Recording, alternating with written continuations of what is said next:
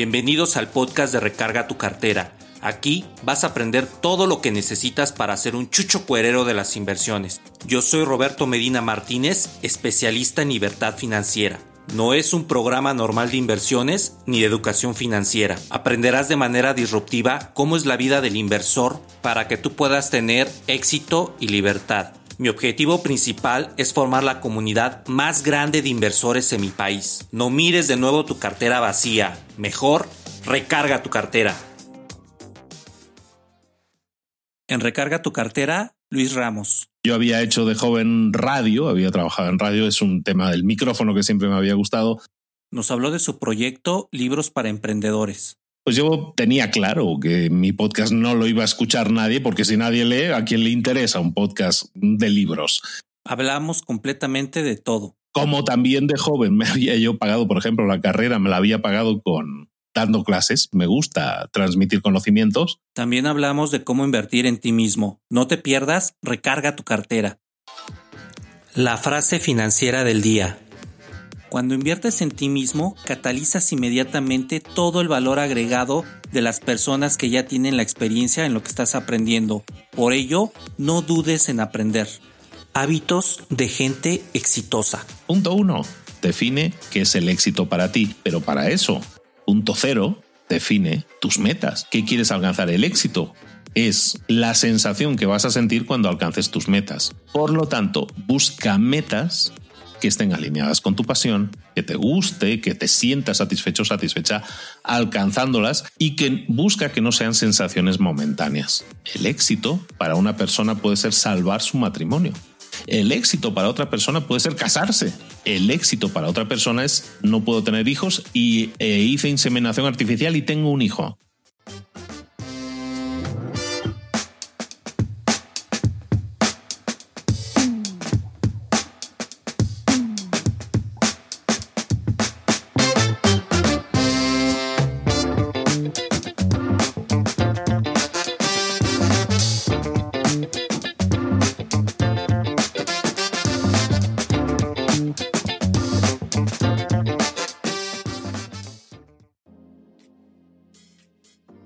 Bienvenidos a este podcast número 45 titulado Invierte en ti mismo con Luis Ramos. Las inversiones son un estilo de vida diferente al que nos enseñaron. Se puede ser frugal y optimizador, también muy humilde y centrado. Por otro lado, puedes ser un buen administrador del tiempo y del dinero, tomándolo como un medio y no como un fin. Es decir, que el dinero sea el vehículo para que logres tus objetivos para hacer lo que amas y te apasiona. Pero el ser humano también lo consagra el salario emocional, aquel que te deja satisfecho con un propósito de vida, aquel que es dar sin recibir nada a cambio, aplicando totalmente la ley de reciprocidad, la cual es la encargada de acomodar las cosas en la vida para que todo te regrese multiplicado. En este podcast invité a una gran persona que encontró su propósito de vida dejando el resumen de un libro y enfoques a tu destino de la inacción a la acción. Podcaster, emprendedor, mentor, director del Instituto de Emprendedores, empresario, especialista en aceleración de negocios y fuente de inspiración para muchas personas, entre ellos su servidor. Libros para Emprendedores es un podcast que me inspiró a realizar este mismo programa Recarga tu cartera, encontrando el propósito de vida que es hacer una comunidad de chuchos cuereros inversores. Un libro siempre te va a traer satisfacción. Un libro te va a compartir una persona que ya aprendió toda esa travesía de ese conocimiento. El impartir conocimiento es para la gente que quiera aprender, desarrollarse y tener éxito en la vida. Así que no dudes en tomar un libro para tener todo ese conocimiento que es gratis. Recuerda que si nos estás escuchando de Apple Podcast, vete directamente para allá, regálanos 5 estrellitas y una review qué te parece el programa, tus comentarios, todo eso nos ayuda bastante con el programa para poder crecer, para poder escucharte y sobre todo para saber cómo te ha parecido todo el contenido que hemos estado manejando. También este podcast Recarga tu cartera lo puedes escuchar en cualquier plataforma, iVoox, TuneIn, Anchor, Spotify, Apple Podcast, Google Podcast, Spreaker, entre otros. Bueno, pues sin más preámbulos, vámonos con nuestro invitado. Hola Luis, bienvenido a Recarga tu cartera. ¿Cómo estás? Hola Roberto, muy bien, muchas gracias por la introducción. Así da gusto venir a los sitios y te tratan también. Muchísimas gracias, un placer estar aquí. Es un placer enorme que estés aquí también con nosotros y vámonos con la pregunta obligada. Cuéntame qué te inspiró a realizar el podcast Libros para Emprendedores y Mentor 360 son historias diferentes, también son épocas diferentes de mi vida. El podcast de libros, eh, yo lo empecé en enero, lanzo los primeros episodios en enero 2016. Estamos terminando una quinta temporada ahora mismo y, básicamente lo lanzo como hobby. Para mí era, era necesario desintoxicarse, tener algún tipo de hobby. Y entonces lo que yo buscaba en aquel entonces, que era empresario inmobiliario, pues era esa, vía, esa válvula de escape, esa vía de escape. Y entonces lo que probé es hacer algo que nunca había hecho y es dejarme llevar por las cosas que realmente me gustan sin buscar un, retorno de inversión. Puse en marcha un hobby en este caso yo había hecho de joven radio, había trabajado en radio, es un tema del micrófono que siempre me había gustado. Entonces, pues eso dije, pues eso tiene que estar. Luego, pues, eh, ¿de qué hago el programa de radio? Bueno, pues eh, de libros, que siempre he estado leyendo libros toda mi vida desde muy pequeño. Bueno, pues eh, un podcast, en este caso, que es un programa de radio que me lo puedo montar yo, y de libros. ¿Y de qué libros? Bueno, pues de emprendimiento, que era el tema que me había traído a México, en este caso a vivir, y en lo que estaba centrando mi vida, que era el tema del emprendimiento, de emprender, de crear empresas y todo eso. Y básicamente de de ese cóctel de tres piezas diferentes, pues sale esta, que es Libros para Emprendedores, un podcast de libros y de emprendimiento. Entonces, básicamente, centré ahí en, en ese cóctel tres cosas que a mí me apasionaban y creo que eso es la clave que me apasionan y me siguen apasionando esos tres temas, entonces hablo sin dolor, no me cuesta nada hacer eh, episodios en ese sentido, bueno, aparte de las horas que conlleva, pero pues me lleva, me, trae mucho, mucha tranquilidad hacer las cosas que quiero. Y lo empecé como un hobby, lo empecé solamente como un hobby, teniendo en cuenta que en México, en este caso en Latinoamérica o en general el mundo hispano no se lee libros, se lee muy pocos libros per, per, cápita, pues yo tenía claro que mi podcast no lo iba a escuchar nadie, porque si nadie lee, ¿a quién le interesa un podcast de libros? ¿Te ha pasado que luego no tienes un solo peso para cubrir tus necesidades más básicas y todo esto es porque no has generado ingresos pasivos? Entra a mis talleres de recarga tu cartera en donde te enseñaré de cero a ser un chucho cuerero de las inversiones para que tú puedas obtener paulatinamente tu libertad financiera. El dinero no se gana de la noche a la mañana, pero con una muy buena estrategia y con este curso que yo te voy a dar, vas a aprender a ser un experto en las inversiones.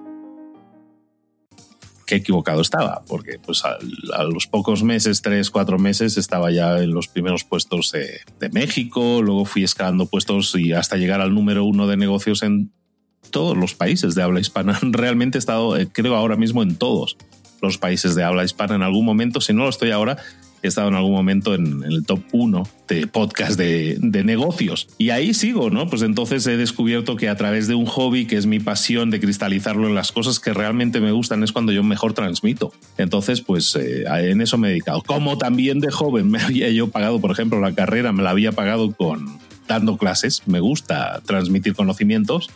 Pues eso también lo incorporé y luego pues eh, transformé esto, que era un hobby, entretenimiento, mi programa de radio escape, válvula de escape, lo transformé en un negocio, creando pues, formación alrededor del podcast y de toda la y de todo el feedback que estaba recibiendo de decenas de miles de personas que me escribían y me decían, me gusta, me ayudaste, ¿por qué no hablas de esto? Este libro, ¿por qué no lo revisas? Y al final de todo eso, pues eh, había mucha gente que te pedía ayuda y de ahí nace un negocio. Y ese negocio pues me lleva a, plantearme incluso lo que era un hobby convertirlo en el centro de mi vida. Y poco después así lo hago y, pues dejo mi empresa de construcción para centrarme todo totalmente en el online y en formación y, en, y eso me, me ha dado muchísimas alegrías. Porque he conseguido no solo tener los mismos ingresos que tenía, sino aumentarlos, por un lado, por un lado el lado del dinero está cubierto, pero descubrí algo que yo no había descubierto en mi vida hasta entonces, que es la satisfacción de ayudar a otros. Siempre somos los egoístas, el ser humano está programado, sobre todo en esta cultura, eh, de manera egoísta, ¿no? Pues construyete tu propia vida, ¿no? Construye tu camino y todo eso.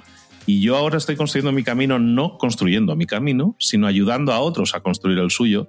Y me está dando unas satisfacciones increíbles, increíbles. Y ese es el nacimiento y un poco el germen de libros para emprendedores es una gran historia, Luis. Desde luego, todo lo que nos platicas con respecto al nacimiento de este podcast de libros para emprendedores deja todo un legado para podcasters que estamos trabajando en esa parte de salir, digamos, como del anonimato.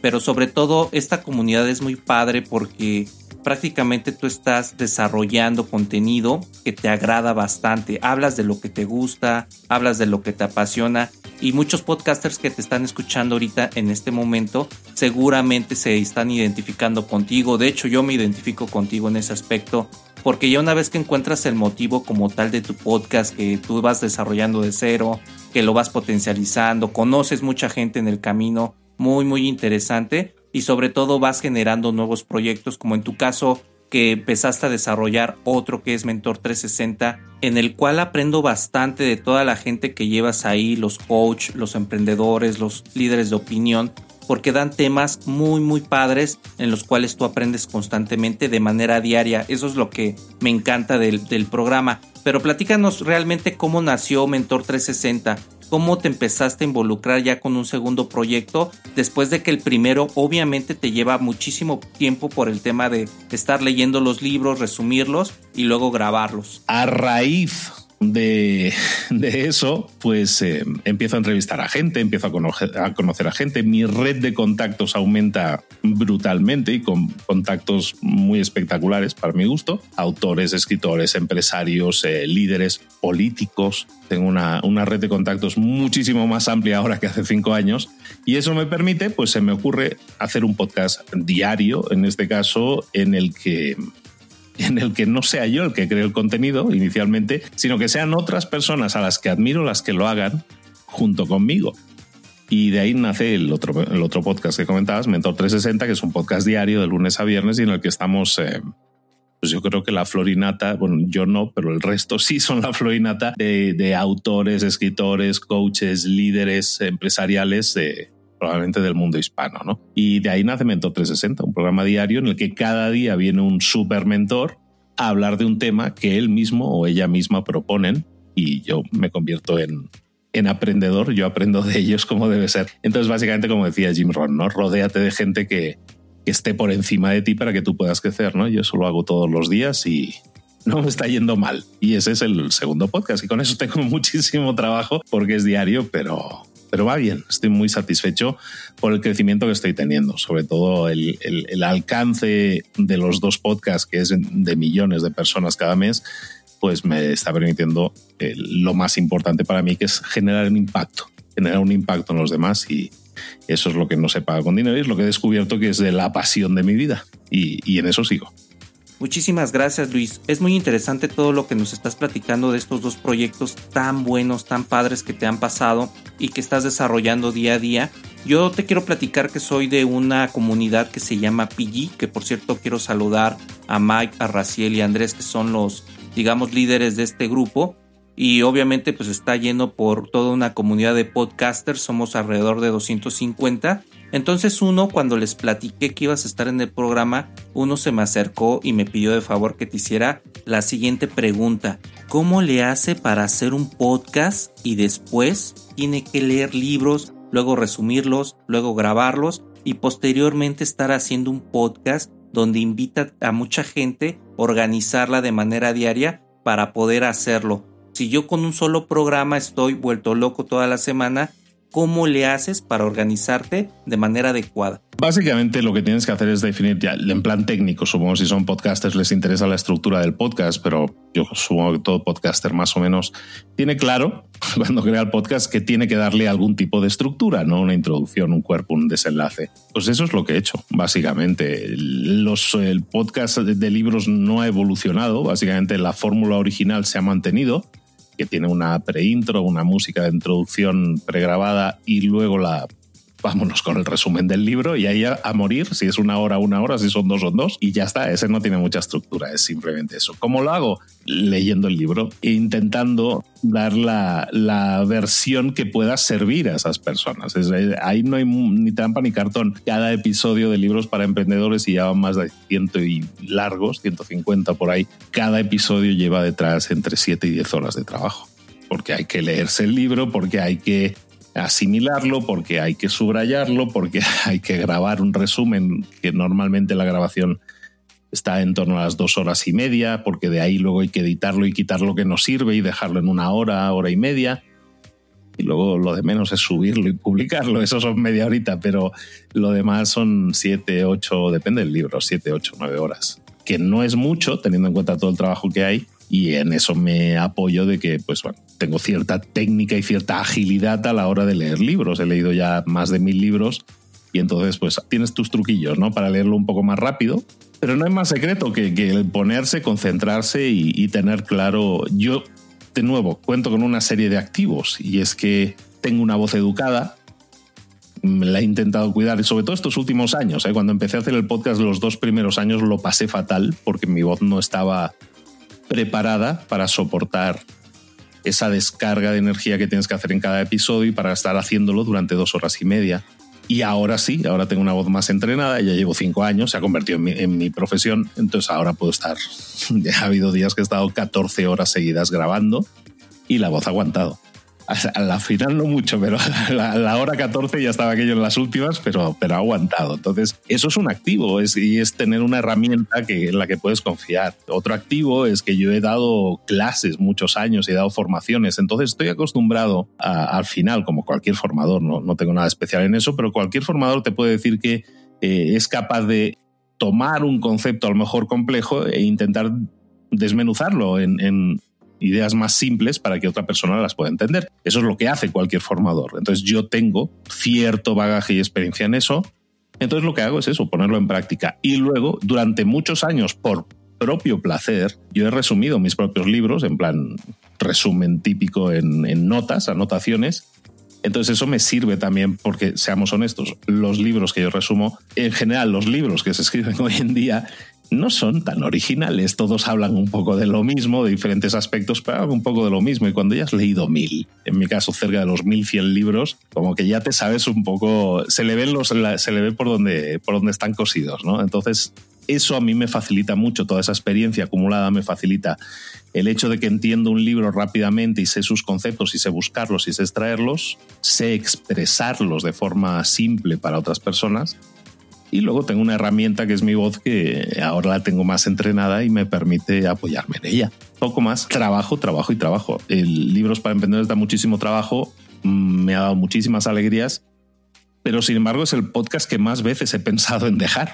porque realmente hacer 7 a 10 horas por un episodio tienes que tener muchas ganas. Cada vez que me enfrento al nuevo episodio, digo, uff, es una montaña nueva que hay que escalar y son difíciles de escalar son pesadas. Entonces, en ese sentido es complicado. Y Mentor, en realidad, pues ha sido un año y medio. En este caso, ha sido un año y medio de muy complicado. En Mentor 360 eh, hemos cumplido los 360 episodios y ahora estamos con un proceso de preguntas y respuestas que para terminar el año, que es mucho más ágil de grabar y la grabación me lleva 20, 25 minutos, grabación, edición y publicación media hora en total.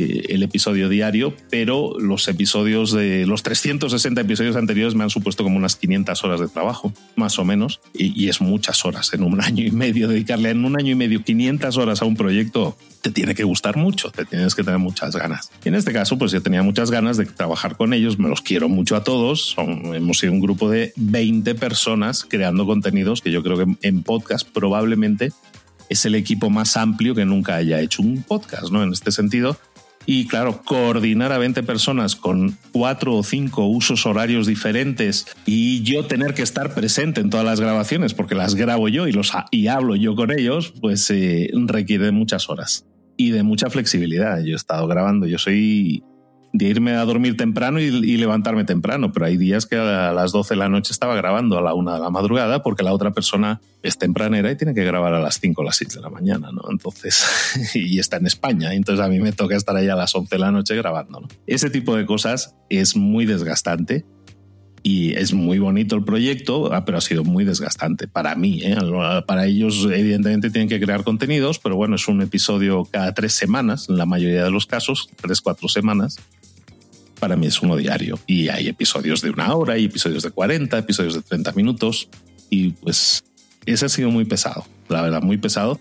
Pero ya hemos cumplido esa etapa, 360 episodios. Al final decidí ponerle fin en esos 360 lo que hemos hecho, eso ha pasado en noviembre de 2020 y lo que, lo que estoy haciendo ahora es completar el año 2020 para cerrarlo completo eh, con episodios que ahora sí son pregrabados eh, las intervenciones de los invitados. Entonces yo les envío una pregunta en audio que a mí me ha llegado grabada, ellos me la, me la graban en local, me la envían y pues cuando yo tengo esa respuesta que me ha llegado por el medio que me la hayan enviado, pues entonces yo me siento en el micro tengo ya, en este caso es bastante complejo el podcast porque tiene como seis, siete cortes musicales y cosas y tal, pero lo tengo todo pregrabado, lo tengo un programa, tengo una mesa de mezclas que lleva, que me permite tener músicas pregrabadas cargadas. Entonces yo básicamente estoy haciendo un programa de radio, o sea, yo me siento, sé cuál tengo las músicas pregrabadas, tengo los audios de pregunta, tengo el audio de respuesta y, y hago un programa muy rápido. En ese sentido es realmente rápido, me apoyo mucho en la tecnología y en el hecho de que hay una organización mía detrás a la hora de decir, aquí tengo las preguntas, tengo ciento y pico, doscientas preguntas ahí para escoger y escojo las mejores para enviárselas a los mentores. Ese es el proceso técnico, no, no es mucho más detrás, pero bueno, para los podcasters supongo a lo mejor les hace más entretenido. No sé si para el público en general les va a interesar mucho esto, pero bueno, decir que son muchas horas y en el caso de un diario eh, es un programa muy esclavo. Yo había el germen de ese podcast es un proyecto personal que yo hice, que fueron 365 episodios que grabé yo solo previamente en 2018, un episodio por día del año. Eso fue más duro todavía porque significaba que también los sábados y los domingos se publicaba. Y ese ha sido el proyecto más duro de mi vida. El segundo más duro ha sido el 360, los 360 con invitados. Sí, la verdad, complicado. Pero bueno, como experiencia puede estar bien, pero no recomendable hacerlo así durante un año, como lo hice yo, o año y medio, como ha sido este, estas dos versiones. Bueno, pues pregunta contestada para Podcast Generation. ¿Cómo le haces, Luis, para tener una voz tan educada, tan fluida y tan en tono con base a tu programa de podcast? ¿Qué nos recomendarías a la comunidad que estamos dentro de este medio y a las personas que quieren lanzar su proyecto personal para dar exposure a su marca personal en un programa de podcast? Llevo casi no, no, llevo más de 900 episodios grabados. O sea, entre, entre el mentor más los ciento y largos de libros, más todas las entrevistas que me han hecho, más de 900 episodios grabados, seguro. Entonces, quieras que no, pues eso te da soltura. De todas maneras, no se graba en una sola toma. Es decir, yo me, me aseguro de siempre dejar tres espacios. Por ejemplo, es muy técnico esto, pero me aseguro siempre de dejar tres espacios por si tengo, si me equivoco, me trabo y tengo que repetir algo, no tenga que repetirlo entero, sino solo repita desde la última pausa. ¿Vale? Entonces eso me sirve para, en estos episodios que son cortos, son de 10 minutos más o menos, eh, pues cada 3 minutos básicamente hay una pausa, entre comillas, que para mí es un silencio, simplemente hago el silencio y luego lanzo la siguiente música. Si no me equivoco, perfecto, solo tengo que borrar el silencio. Si me equivoqué, bueno, pues borro el silencio y, y la toma falsa, digamos. Y eso me ayuda mucho y en general me ayuda mucho. ¿no? También en la edición de libros para emprendedores digo que yo grabo dos horas y media, pero luego falta limpiar eso, cómo lo limpio. Y eso es un muy buen consejo para todo podcaster. A mí me funcionaba muy bien porque yo antes editaba escuchando de nuevo el episodio entero, lo cual implicaba hora y media, dos horas. Y ahora una edición de libros para emprendedores para mí es una edición de 10 minutos, 12 minutos máximo. Y es porque me, yo me baso mucho en los espacios. Es decir, si yo me equivoco, no, no retomo inmediatamente, sino que hago un silencio de 3-4 segundos. Y repito o me doy alguna instrucción interna para voy a repetir desde tal punto. ¿vale? Y solo con eso yo elimino el 90% del trabajo de edición. ¿Por qué?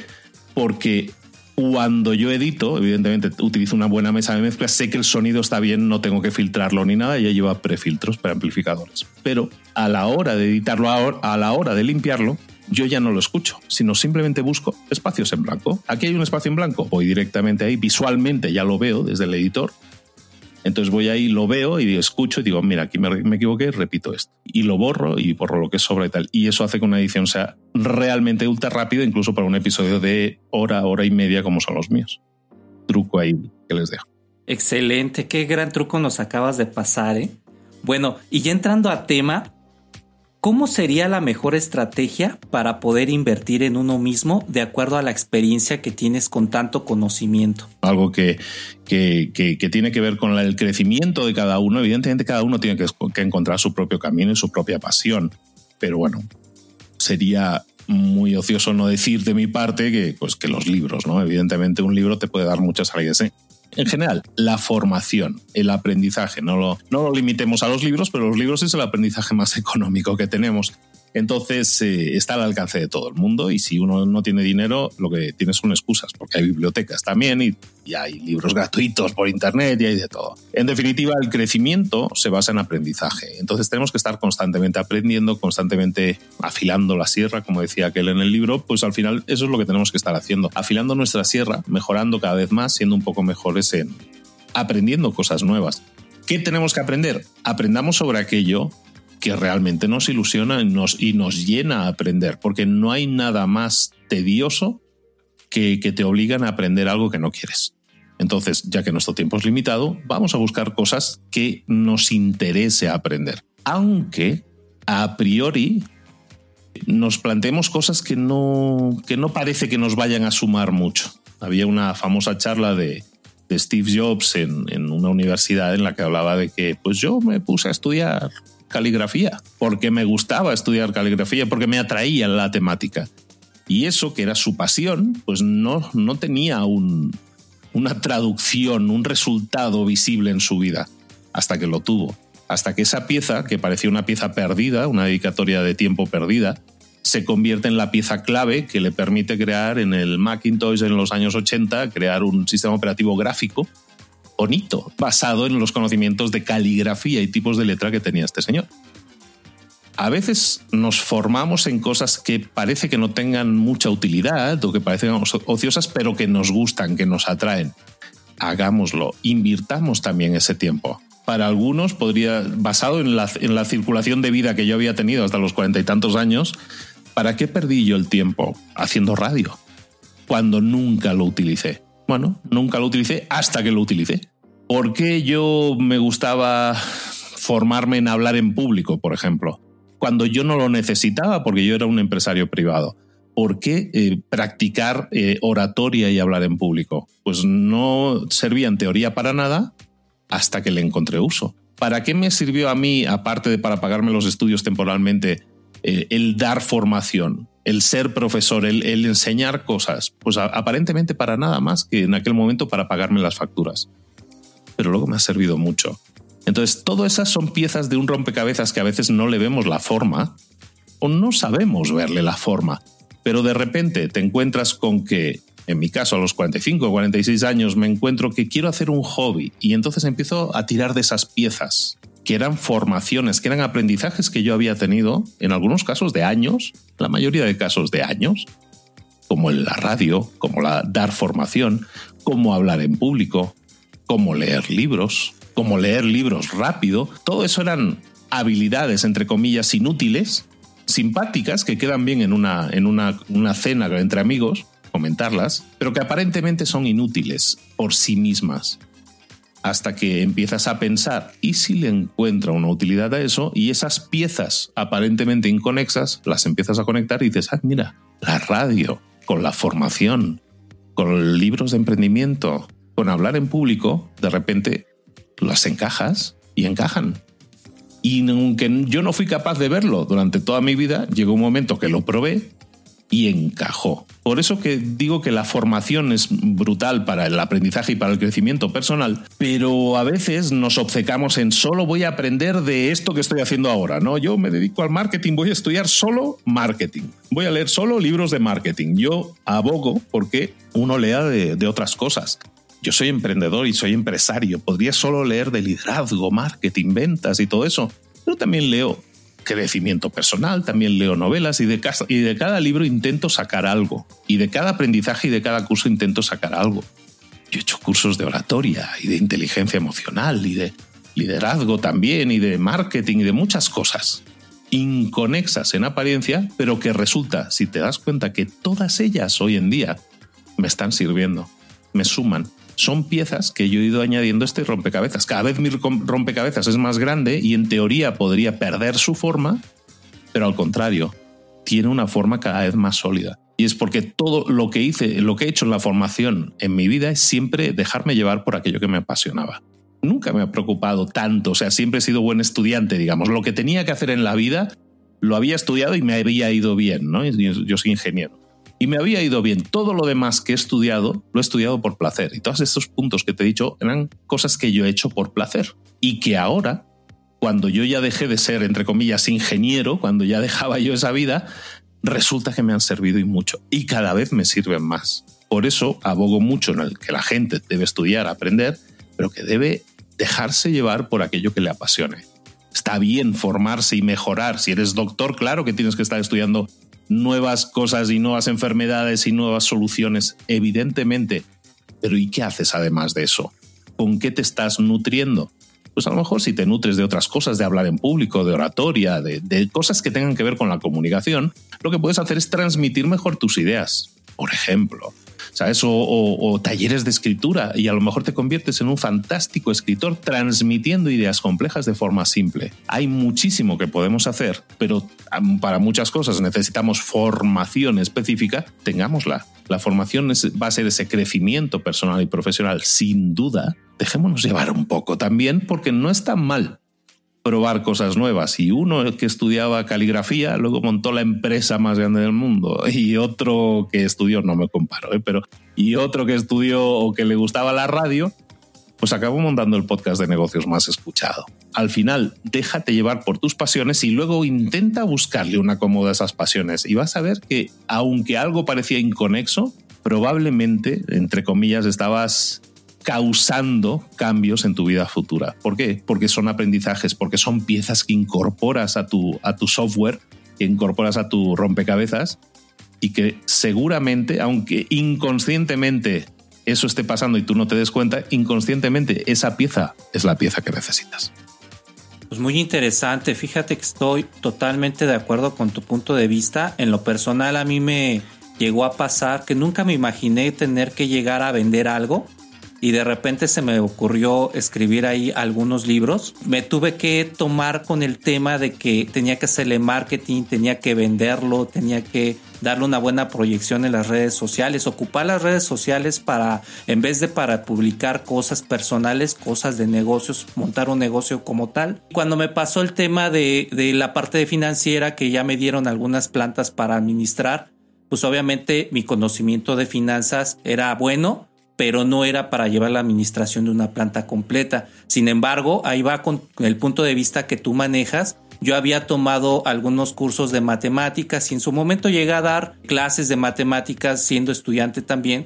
Y todo ese conocimiento nada más digamos que lo uní a la parte financiera y fue donde ya tuve mejores resultados. Llegué a tomar algunos cursitos de, de habilidades gerenciales y todo eso lo fui sumando y a final de cuentas me ayuda a que pueda ser un buen profesionista y en su momento hacer otras cosas que me apasionan. Como lo dices en tu podcast, es brutal porque es un buen consejo de vida de cómo debes de unir esas piezas por placer, porque no a lo mejor no le encuentras un sentido ahorita, pero en algún momento las vas a llegar a ocupar o puedes llegar a explotar la habilidad para que tú puedas hacer cosas maravillosas. Y te voy a hacer una pregunta, espero no complicarte mucho. Con más de mil libros leídos, ¿cuáles son los cinco libros que te han marcado? ¿Cuáles nos recomendarías? Los cinco libros que sí o sí debe de tener un emprendedor. Depende de la situación en la que se encuentre cada emprendedor. Cada libro tiene su momento. Incluso un mismo libro en diferentes momentos te aporta cosas diferentes. Depende mucho. Depende mucho. Para un emprendedor, entendiendo como un emprendedor alguien que está arrancando un negocio, no un empresario que ya lo tiene establecido, Un empresario tiene unas lecturas obligatorias totalmente diferentes probablemente, pero un emprendedor probablemente que esté iniciando y que no tenga experiencia previa en ello, eh, probablemente se va a centrar en libros como El arte de empezar, en libros como El libro negro del emprendedor, en libros como El mito del emprendedor, en libros como La startup de 100 dólares, en libros que básicamente te explican cómo empezar y cómo estructurar un negocio y cualquiera de ellos es excelente. Todos eh, son libros eh, muy constructivos, en ese sentido te dan pasos para construir algo. el libro negro del emprendedor es totalmente pesimista en ese sentido, su enfoque es, fantástico porque explica todo lo que puede ir mal en tu negocio, con lo cual estás sobre aviso. Entonces es una excelente dicotomía el tener libros positivistas o constructivistas y un libro tan pesimista como ese, pero en cambio, que es como una prueba de fuego. Si tú superas el libro negro del emprendedor, estás preparado para ser emprendedor, lo cual es un excelente, es un excelente escrito. En definitiva, esos libros te pueden servir mucho. Yo tengo un libro muy favorito en ese sentido que se llama se llama The Ultimate Sales, Machine, que no está traducido en español.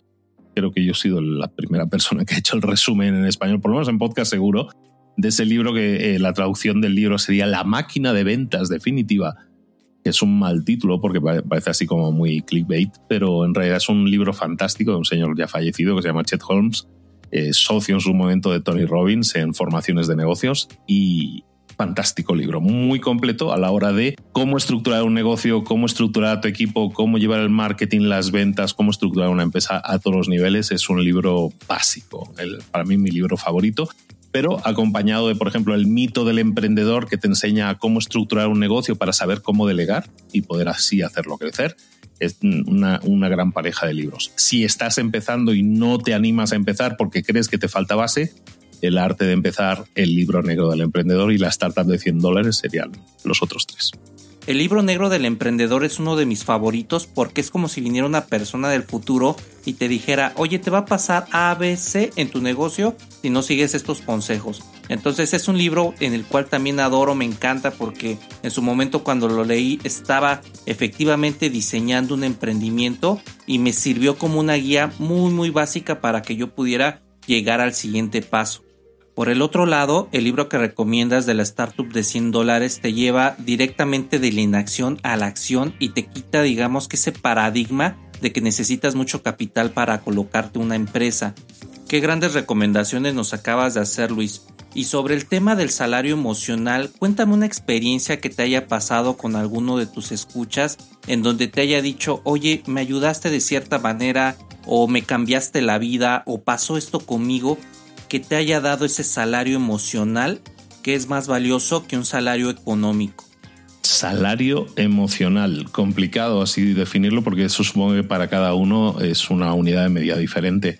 Eh, en general, yo la ventaja que tengo es que mi alcance es muy planetario. suena, suena así muy pretencioso a lo mejor decirlo, pero es que sí me escuchan en prácticamente 189, 190 de los 194 países del mundo. Entonces, eh, me llegan habitualmente a diario entre 300 y 500 mensajes de agradecimiento, de preguntas, consultas. Entonces es mucho volumen. Entonces es innumerable la cantidad de gente que, ha contactado conmigo alguna vez.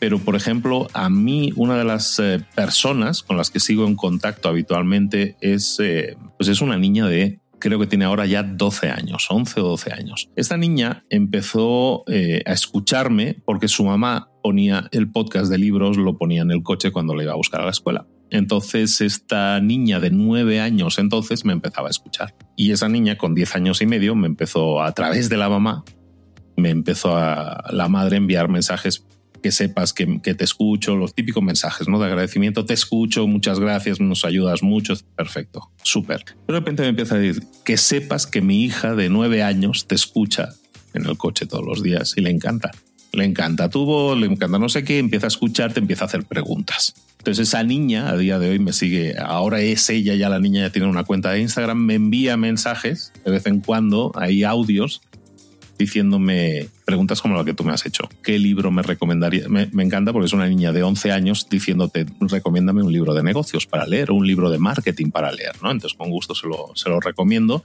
pero no deja de ser una niña de 11 años. Yo a los 11 años estaba leyendo cómics y poco más, ¿no? Entonces me parece maravilloso en este sentido la ventaja que está adquiriendo esa niña y que escoge eh, ese tipo de, enriquecimiento. ¿no? En mi época probablemente había libros también que, hubieran sido muy interesantes para mí, pero yo nunca fui consciente porque nunca tuve a nadie que actuara un poco como un mentor, ¿no? En este sentido. Entonces esa, esa niña de 11, 12 años ahora es... Eh, pues es el gran ejemplo de las cosas que uno nos espera provocar en la vida, ¿no? El impacto que uno eh, cree que puede tener normalmente es para personas que son como iguales, ¿no? De uno, ¿quién te escucha? Pues yo me imagino que alguien que sea como yo, que le guste lo mismo que yo.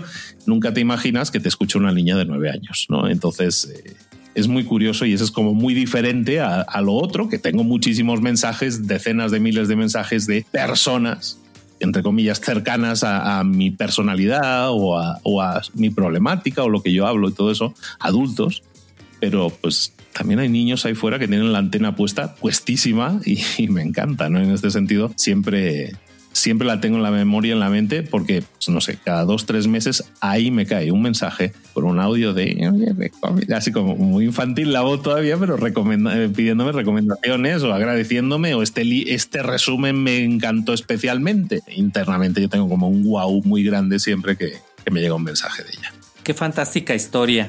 De hecho, eso es la parte del salario emocional lo que hace que sientas así como muy bonito cuando alguien te dice, oye, me estás ayudando, oye, fíjate que estaba en esta situación y escucharte me llevó a esta situación en donde ya estoy mejor. Entonces, toda esa parte yo creo que es lo que no te paga el, el ser podcaster y tú debes de tener así como este que nos platicaste de esta niña, miles de historias de esas y obviamente son muy inspiradoras. Y por la parte del emprendimiento, Luis, ¿qué es lo más difícil que puede llegar, con lo que puede llegar a luchar un emprendedor? Yo lo puse en tres pilares. Uno, la parte de la motivación, cómo mantenerte motivado para que no vayas vuelta para atrás y abandones todo. Dos, cómo cuidarte de que el cerebro no te deje en tu zona cómoda ya una vez que alcanzas el éxito y te mantengas ahí y ya no quieras ir por el siguiente éxito. Y tres, ¿Cómo puede estar un emprendedor luchando con la procrastinación? ¿Qué sería lo más difícil de esas tres cosas? Lo más difícil de evitar, entendería, la motivación. El segundo, el conformismo, ¿no? El llegar a una, un área de confort. Y el tercero, la procrastinación. Si uno se... A ver, es que luego la etiqueta de emprendedor es, la, es el problema ahí. Un emprendedor, yo lo entiendo como aquel que tiene una pasión que transforma en una solución. Una pasión es algo que te apasiona, algo que te gusta hacer. Una solución es una solución a un problema que tiene tu público. Si tú eres emprendedor, quiere decir que estás emprendiendo algo que pretende dar solución a un problema. Entonces, partiendo de esa base, un emprendedor, si estamos hablando de que tiene pasión, tiene una solución que, entre comillas, solucionar y tiene a alguien a quien solucionársela, un emprendedor que tiene esa pasión no va a procrastinar. El que procrastina no es emprendedor, ¿vale? Entonces, sobre todo por el tema de la etiqueta de emprendedor que hoy en día se pone muy a la ligera. Se, asigna muy a la ligera. Si es alguien que quiere generar ingresos propios, ese es un emprendedor. Yo no lo considero así. ¿De acuerdo? Entonces, cuidado con la etiqueta de emprendedor porque uno, si uno se pone a vender multinivel, también es emprendedor. Vamos a ver, Vamos a ver, vamos a centrarnos un poco en qué estamos haciendo. Cuando un emprendedor, su motivación, y ahí me voy al primer punto, su motivación es el dinero, esa persona está prácticamente destinada al fracaso. Cuando tu motivación es el dinero, probablemente te va a ir mal. ¿Por qué? Porque el dinero es el peor motivador que existe. Cuando tú te motivas diciendo, pues yo estoy haciendo esto porque quiero llegar a tener un millón de dólares en el banco. Cuando esa es mi única motivación y las cosas salen bien, pues llego a tener el millón en el banco y ¿qué pasa después? Nada, porque te das cuenta que era una cifra, simplemente, y en sí detrás de esa cifra no hay nada. Lo más normal es que no llegues a tener un millón en el banco y que tus planes normalmente nunca se cumplen como uno desea. Tu plan de vida era quiero tener un millón de dólares en el banco y eso no sucede. ¿Qué pasa cuando en el primer mes que tú decías quiero ingresar 100.000 el primer mes ingresas cero? Normalmente como digo, el dinero es el peor motivador que existe. Entonces, si tu ilusión era llegar a los 100 mil dólares y llegaste a cero o a mil, la mayoría de la gente se, se desanima, el globo se desinfla. ¿Por qué? Porque el dinero es el peor motivador que existe. En cambio, si yo soy capaz de decir, yo es que haría esto aunque no me pagaran, yo es que me, me, gusta tanto esto que quiero hacer, me gusta tanto solucionar este problema que quiero solucionar, que lo haría hasta gratis. Eso es pasión. Y ese es el mejor motivador que existe. ¿Por qué? Porque si yo haría algo aunque no me pagaran, he eliminado el dinero de la ecuación y me he centrado en qué? Solucionar un problema. Cuando mi enfoque como emprendedor es solucionar un problema, la motivación nunca va a fallar. ¿Que hice solo mil dólares cuando quería ingresar cien mil? Da igual. Lo hubiera hecho hasta gratis. Y eso hace que sigas y sigas intentándolo y que busques una mejora y vuelvas a iterar, vuelvas a intentarlo para intentar mejorarlo. Cuando quitemos el dinero de la ecuación, sobre todo en los niveles germinales de un negocio, es que no digo que un negocio no se base en dinero. El dinero viene después si queremos mantener el negocio vivo. Pero en el arranque de un negocio, para mí, la mejor mentalidad es decir, esto lo haría aunque, aunque, aunque fuera gratis, lo haría porque lo disfruto, porque me gusta, porque quiero solucionar ese problema. Ese es el mejor enfoque posible. Entonces, la motivación de un emprendedor, por eso te digo que hay muchas capas, hay que quitarle a la cebolla. Eh, la motivación de un emprendedor depende mucho de, de qué tipo de motivación estamos hablando. Hay motivación, entre comillas, de la buena y de la mala, como la grasa, ¿no? Entonces, eh, tenemos que tener claro qué motivación, qué es aquello que nos mueve, porque hay motivación buena que nos va a empujar a seguir adelante aunque las cosas se pongan difíciles y hay motivación mala que cuando las cosas se ponen difíciles mm, no, nos, no es capaz de empujarnos lo suficiente y lo desistimos, ¿de acuerdo? Entonces por el tema de la motivación yo diría que cuando la motivación es mala eso es el peor, el peor enemigo que podemos tener porque va a hacer que desistamos la mayor parte de las veces. El segundo problema que mencionabas, que era el de eh, ya he emprendido, me ha ido bien y me, me he acomodado, está entrado en la famosa zona de confort, eso está bien. No hay tanto problema en eso siempre que entendamos que a lo mejor es que nosotros no estamos diseñados para ser empresarios y no pasa nada.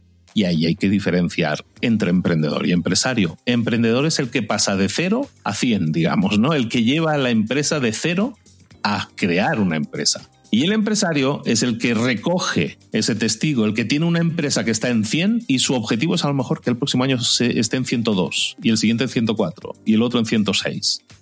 Estabilidad y crecimiento. Eso es un empresario, por definición. Hay gente que está diseñada mentalmente, su interconexión mental está diseñada para ser empresario pero no para ser emprendedor. Y hay mucha gente que está diseñada para emprendedor, para la adrenalina, para la lucha, para el pasar de 0 a 100, y que cuando llega al 100 se aburre. Y dije, ahora me tengo que quedar, ya no es divertido esta empresa. Eso le pasa a muchísima gente. ¿Qué hacen? Pues contratan a un CEO o venden la empresa y vuelven a empezar de cero. Historias que, de gente que admiramos y que vemos. Entonces, en el segundo caso en el que alguien se acomoda, no hay mayor problema si alguien se acomoda y le sienta bien el traje de empresario, de empresario que se va a centrar en estabilidad y crecimiento, está bien. Pero si no te gusta, también está bien. Busca a alguien que le guste, págale un buen sueldo en este caso, porque va a ser el CEO de esa empresa tuya y tú píllate la mochila y vamos a empezar de cero de nuevo, porque eso es lo que a ti te llena, lo que te motiva y la pasión. Muchas personas en este caso sentimos, yo también soy más emprendedor que empresario, pues la, motivación que sentimos está en la adrenalina de la creación y no en la adrenalina del mantenimiento y crecimiento. Y está bien, no hay problema. No tenemos por qué buscar el equilibrio en eso. Si entendemos estos dos conceptos y nos especializamos en uno de ellos, nos puede ir muy bien y sentir una gran satisfacción en nuestras vidas. Si intentamos ser las dos cosas, pues normalmente esos dos sombreros no encajan en la misma cabeza. Es correcto, de hecho en otros países es muy normal que tú emprendiste un negocio, lo colocas, la empresa empieza a subir, se capitaliza y se festeja cuando el mismo empresario vende directamente lo que creó. Realmente se festeja, se hacen fiestas, cuando ya sabe la gente que ya vendiste tu empresa. Aquí en México y no sé si en alguna parte de Latinoamérica somos más apegados, más a, es mío, es mi bebé, yo lo hice de cero y nunca lo voy a vender y nos lleva a un modelo de negocio de empresas familiares en donde ya directamente la persona que está en la cabeza, que obviamente es el, el que inició el negocio, le llega a hacer un daño al mismo negocio y este ya no va al siguiente nivel. Entonces, eso es bien complicado porque cómo te das cuenta de que ya lo tienes que soltar, tienes que contratar justamente a alguien que te lo lleve a escalar y no se quede en esa zona cómoda, en la zona de confort y pueda tener esa escalabilidad que tú estabas buscando en algún momento, pero que ya no se la puedes dar.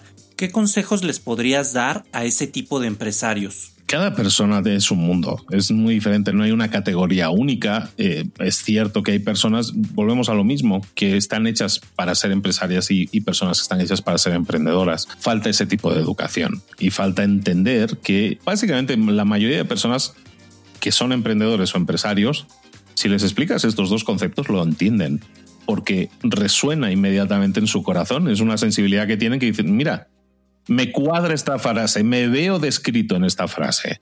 Entonces, básicamente se trata de conceptualizar esto y decir, bueno, es que a lo mejor tú eres emprendedor y no empresario y, lo que tú deberías estar haciendo para sentirte satisfecho y apasionado en la vida es esto, no esto. Y está bien, evidentemente, hay muchas empresas familiares que dicen, no, tenemos que mantener el bastión, hay que mantener todo lo construido, este castillo no se puede romper, no se puede vender. Bueno, está bien, e, es válido en ese sentido, venimos de, de una cultura diferente hay gente que lo va a entender antes y hay gente que lo va a entender después. Si esa persona no lo entiende, tampoco vamos a estar batallando. Esa persona no lo entiende así, es su pasión. Esa persona ha nacido para ser empresario. Pero a lo mejor el hijo ha nacido para ser emprendedor y siempre hay ese conflicto. Entonces los conflictos no son tanto generacionales como conceptuales. El hijo a lo mejor quiere ser emprendedor y el padre es empresario y quiere que su hijo pase a ser empresario. Bueno, entendamos esa lucha y, intentemos adaptarlo, ¿no? Es a un empresario nunca lo vas a convertir en emprendedor y a un emprendedor rara vez lo vas a convertir en empresario, a menos que encontremos algo que le pueda servir de motivación. Yo creo que esa es la clave, básicamente. Los conflictos no son tanto generacionales como conceptuales. La forma en que piensa, ¿tiene solución? No tiene solución. básicamente, yo me he enfrentado a dar consultorías a, a empresas familiares y les puedes enseñar a delegar, cierto modo pero no, y, yo tampoco recomiendo, yo no soy amigo del éxito, ¿eh? yo no soy amigo de que la gente venda sus empresas, yo soy amigo de que la gente delegue en las personas adecuadas. El, problema con las empresas familiares es que creen que la persona adecuada tiene que ser el hijo o la hija. Y muchas veces, la mayoría de las veces no es así. Y eso es mucho más factible de que lo entiendan. Por eso intentar cambiar la mentalidad de la gente, decir esta empresa tiene que, seguir tiene que ser viva, me parece bien.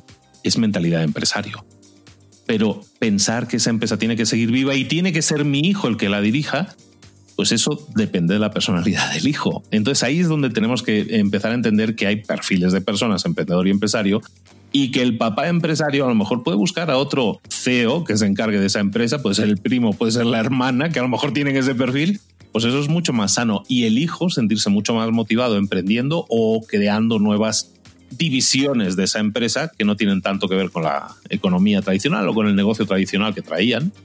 Y eso también puede ser muy motivante. Hay formas de encajarlo todo, pero todo parte, en mi caso yo siempre creo que tiene tanto que ver con la personalidad y lo que a una persona le gusta y le apasiona, que si no entendemos eso como la base de cualquier decisión, es muy difícil que entendamos que una decisión vaya a tener éxito si vas a hacer algo que va en contra de ti, de tus creencias, de, tus, eh, lo que tú amas y adoras, es muy difícil que te salga bien, porque tarde o temprano, normalmente bastante temprano, sientes que esa decisión sea errónea. Aunque la otra persona que te haya obligado, aunque sea tu papá que te ha dicho tienes que ser, pues si tú lo sientes erróneo, va a ser erróneo.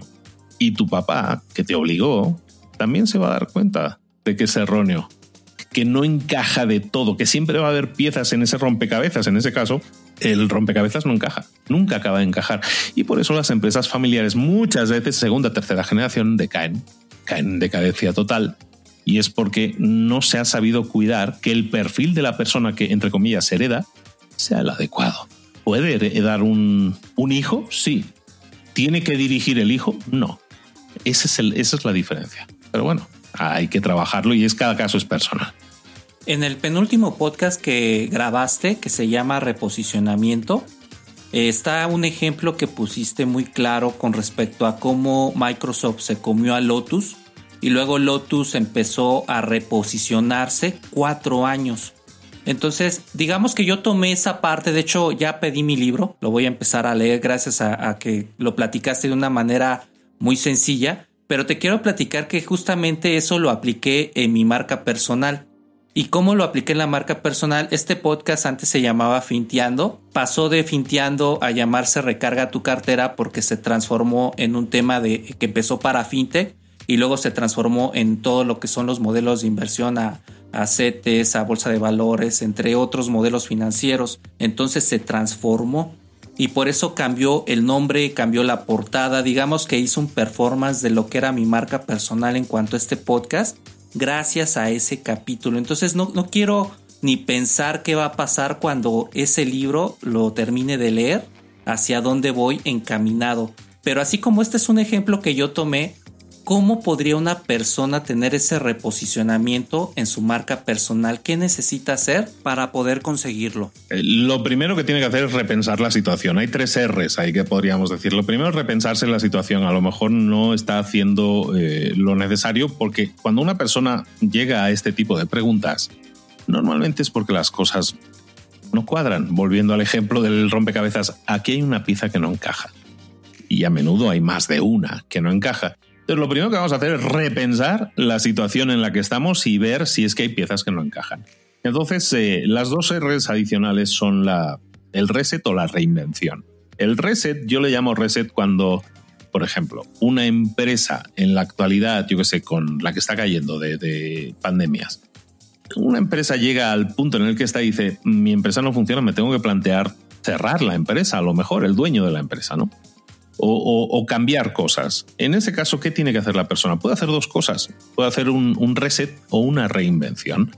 Un reset sería decir, pues mira, yo que tenía un negocio de ropa tradicional, voy a hacer un reset. Un reset es cuando apagas la computadora y vuelves a reiniciarla, ¿no? Es un reinicio.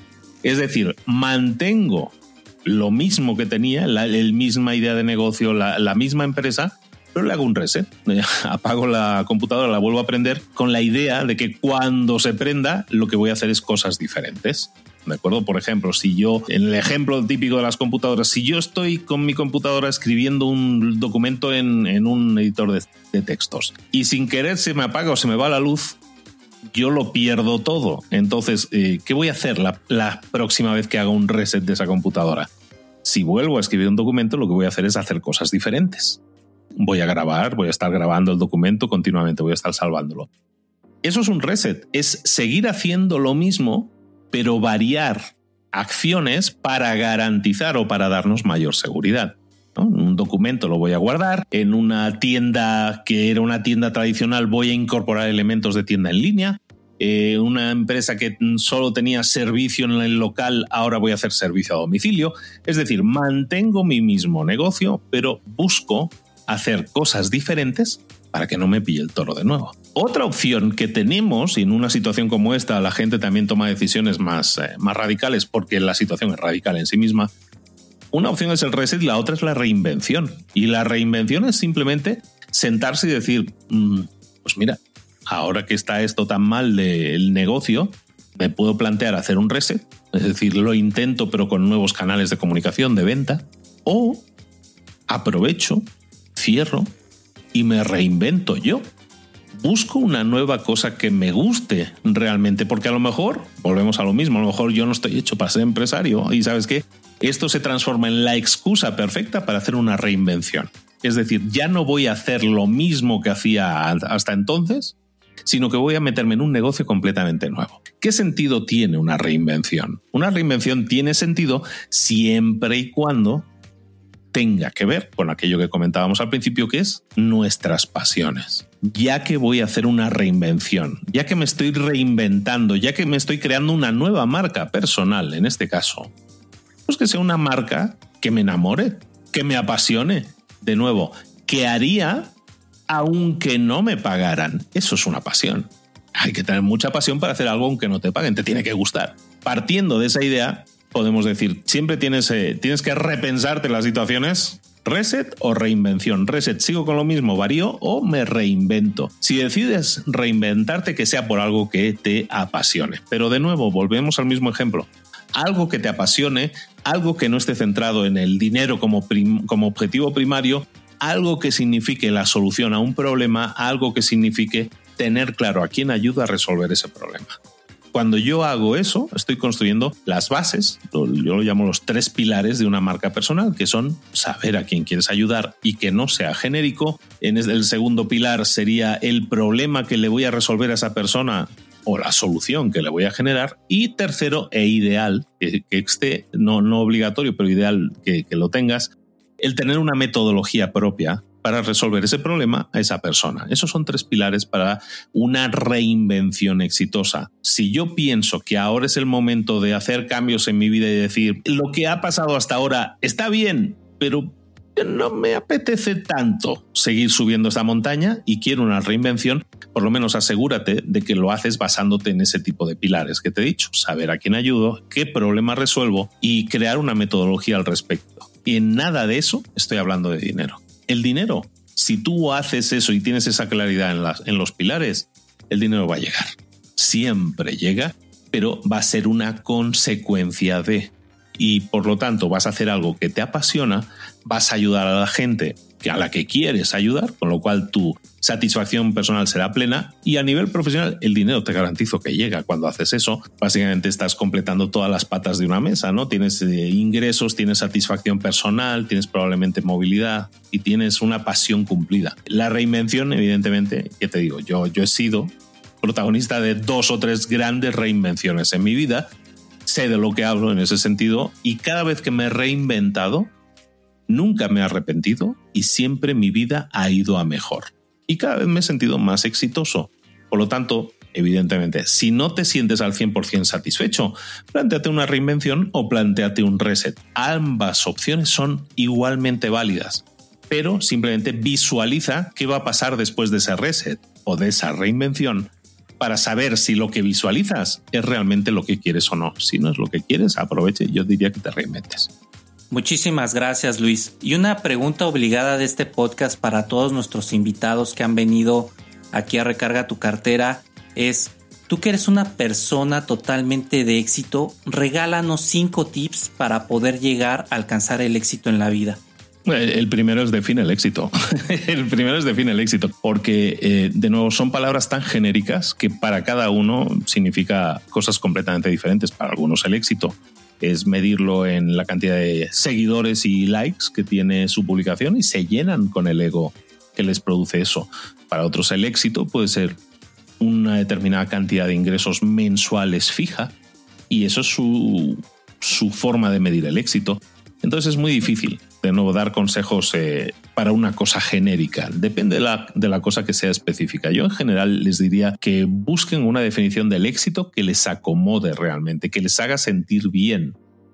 Sentir. Estoy hablando de sentir, no, no de visualizar. Un like te hace sentir bien, pero es una sensación muy momentánea.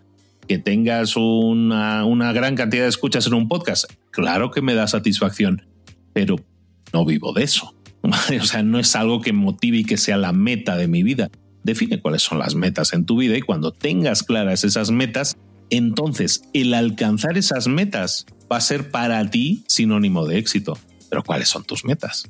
Para una persona el éxito puede ser escalar una montaña, para otra persona el éxito puede ser levantarse cada mañana, para otra persona el éxito es aprender a nadar, para otra persona el éxito puede ser que lo rescaten de una isla desierta, para cada persona puede ser cualquier cosa. Nuestras metas, al final, para que cualquiera de esas personas se sienta satisfecha, es que se cumplan. Entonces, punto uno, define qué es el éxito para ti. Pero para eso, punto cero, define tus metas. ¿Qué quieres alcanzar? El éxito es la sensación que vas a sentir cuando alcances tus metas.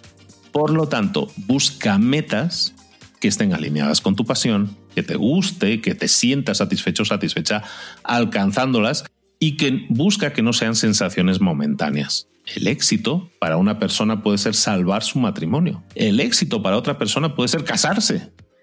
El éxito para otra persona es no puedo tener hijos y e hice inseminación artificial y tengo un hijo. El éxito es tan diferente para cada uno que no hay una manera de, meterlo en todo en una, en una sola fórmula, pero la fórmula al final es planteate las metas que realmente te apasionaría alcanzar. No que te gustaría, que te apasionaría. Volvemos de nuevo a la pasión que decía. Partiendo de esa base, define tus metas y el éxito va a ser que trabajes para que esas metas se cumplan. No que esas metas lleguen, que tú trabajes para que se cumplan. Porque eso quiere decir que son metas que te ha costado, que has tenido que trabajar para alcanzarlas.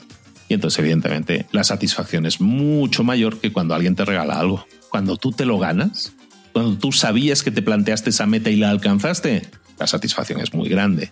Eso algunos lo llaman éxito. Muchísimas gracias Luis, qué grandes consejos nos acabas de regalar. Bueno, pues te quiero agradecer que hayas estado aquí en este podcast, la verdad se pasó como agua, se pasó muy rápido, nos podremos quedar aquí bastante tiempo, pero también quiero respetar la parte de tu agenda. Entonces, muchas gracias por estar aquí. Este considerarlo tu podcast cuando quieras regresar hablarnos de cualquier proyecto, de cualquier este, innovación que estés haciendo con tu vida, con tus negocios, considéralo tu casa para que nos puedas venir a platicar de lo mismo. Estuvo con nosotros Luis Ramos, podcaster, emprendedor, mentor, director del Instituto de Emprendedores, empresario, especialista en aceleración de negocios, host de libros para emprendedores y de Mentor 360 todo una persona, un empresario exitoso y un gran motivador de vida, una fuente de inspiración para muchos, entre ellos su servidor.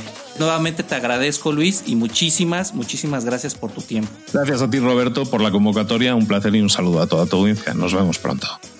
Bueno, con toda esta información tú ya eres un chucho cuerero en inversiones en ti mismo. Y recuerda, no mires tu cartera vacía, mejor recarga tu cartera.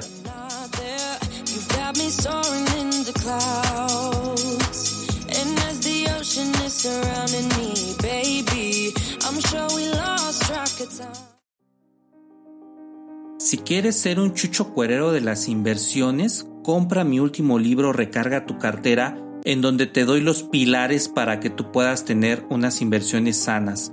Pilar número uno, los ingresos pasivos son aquellos que generas de los ingresos activos y te dan dinero mes a mes sin que tengas que hacer nada.